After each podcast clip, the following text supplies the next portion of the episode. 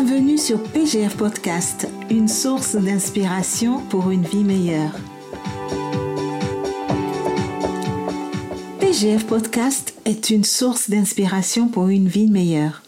Chaque semaine, nous partagerons ensemble avec sagesse et bienveillance des principes et des valeurs bibliques, des expériences de vie, des témoignages et plein d'autres thématiques pour nous accompagner tous les jours à dénouer des difficultés, à s'édifier et à s'encourager pour atteindre nos objectifs et l'avenir que nous désirons.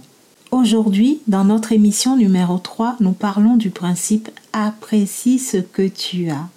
Ce principe est tiré du livre 52 principes pour une vie meilleure que je t'invite à télécharger gratuitement via le lien dans la bio et par la même occasion, abonne-toi si tu ne l'as pas encore fait. Tu sais, le monde est rempli d'hommes et de femmes qui ont tout ce qu'ils veulent mais qui ne sont pas satisfaits pour autant. En réalité, parmi les personnes les plus insatisfaites du monde se trouvent celles qui semblent pourtant tout avoir.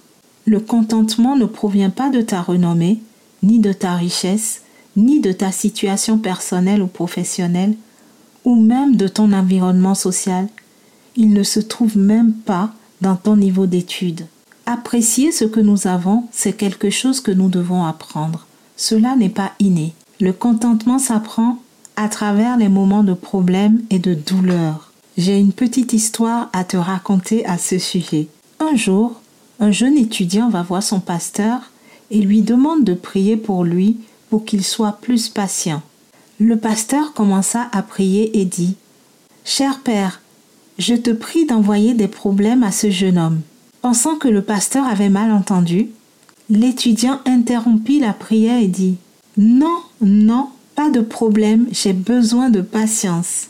Le pasteur reprit Cher Père, je te prie d'envoyer des problèmes à ce jeune homme. Encore une fois, l'étudiant a supposé que le pasteur n'avait pas bien compris, et il interrompit la prière à nouveau et dit Non, non, pasteur, je ne souhaite pas avoir des problèmes, je veux de la patience.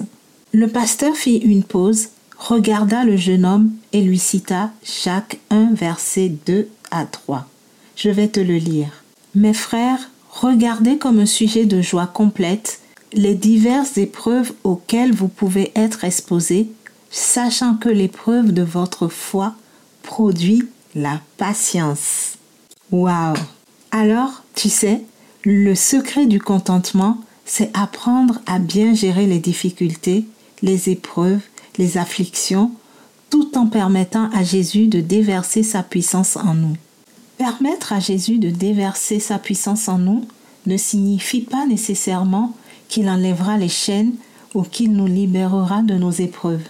Cela signifie qu'il nous donnera la force nécessaire, le pouvoir personnel d'être victorieux dans tous les problèmes que la vie nous réserve, que ce soit que nous soyons affamés ou bien nourris, dans un lit d'hôpital, en prison ou dehors. Pour ma part, je peux te dire aujourd'hui que j'ai expérimenté ce que c'est de permettre à Jésus de déverser sa puissance en moi.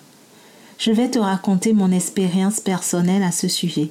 Quelques jours avant le décès de mon mari il y a trois ans, j'ai vu son médecin qui prononça ces paroles que nous appréhendions tous d'entendre un jour. Je ne vois pas ce que nous pourrons encore faire de plus pour votre mari, Madame Francina. Et elle ajouta que selon elle, il ne restait plus que 24 à 48 heures maximum à mon mari à passer avec nous. Waouh Quel choc cela a été pour moi. Je ne sentais plus mes pieds me soutenir. Je tremblais de tout mon être, mais je lui répondis Docteur, Tant que Dieu n'a pas dit son dernier mot, je m'attends au miracle. Et elle me demanda si j'étais chrétienne et me souhaita beaucoup de courage. Tu sais, même si tout semblait s'empirer, je n'avais pas d'autre solution si ce n'est de faire confiance à Dieu. La Bible nous dit que c'est dans notre faiblesse que sa puissance se manifeste. Je n'avais pas d'autre choix que de m'attendre à Dieu. Même si au fond de moi j'étais complètement abattue, je me suis contenter de ce que dit la parole de Dieu. Nous lisons dans 2 Corinthiens 12, verset 9 Ma grâce te suffit, car ma puissance s'accomplit dans la faiblesse. Je me glorifierai donc bien plus volontiers de mes faiblesses, afin que la puissance de Christ repose sur moi. Ce n'était pas du tout facile, mon ami. M'attendre à Dieu était mon seul espoir, et j'ai laissé la puissance de Christ reposer sur moi. Tu sais, faire confiance à Dieu dans nos épreuves peut même refléter Dieu aux autres. Par ailleurs, apprécier ce qu'on a signifie également être satisfait au point de ne pas vouloir de changement. J'aime beaucoup le verset de Philippiens 4, verset 11 à 13 qui dit Ce n'est pas à cause de mes besoins que je dis cela, car j'ai appris à être satisfait de ma situation. Je sais vivre dans la pauvreté et je sais vivre dans l'abondance. Partout et en toutes circonstances, j'ai appris à être rassasié et à avoir faim à être dans l'abondance et à être dans le besoin. Je peux tout par celui qui me fortifie. Toi qui m'écoutes, peu importe qui tu es, où que tu sois, ou ce que tu as vécu, Dieu promet que par sa puissance, son esprit et sa force, le véritable contentement peut faire partie de ta vie quotidienne. Même si cela peut nécessiter un changement de perspective et un changement de cœur, le véritable contentement te donnera l'opportunité de vivre pleinement chaque jour. Et oui, si nous pouvons faire confiance à Dieu et nous contenter de ce que nous avons, c'est parce que nous savons que Dieu est bon et qu'il est pour nous un Père. Il pourvoit à tous nos besoins au-delà même de ce que nous demandons. Vraiment, que Dieu nous aide à nous contenter de ce qu'il nous donne. Comment un Dieu bon comme lui ne peut-il pas nous donner tout ce dont nous avons besoin? Jacques 1, verset 17 nous dit que toute grâce excellente et tout don parfait nous viennent de Dieu à cause de qui il est. Tu sais, le contentement, c'est aussi une décision. Être satisfait, c'est accepter les dons de Dieu avec gratitude et avoir la volonté de faire sa volonté. Nous arrivons à la fin de ce podcast, mais avant de terminer, J'aimerais te poser une question. Fais-tu partie de ces personnes qui semblent avoir plus que leur part de bénédiction, mais qui ne parviennent pourtant pas à trouver le bonheur et à être satisfaits de leur vie?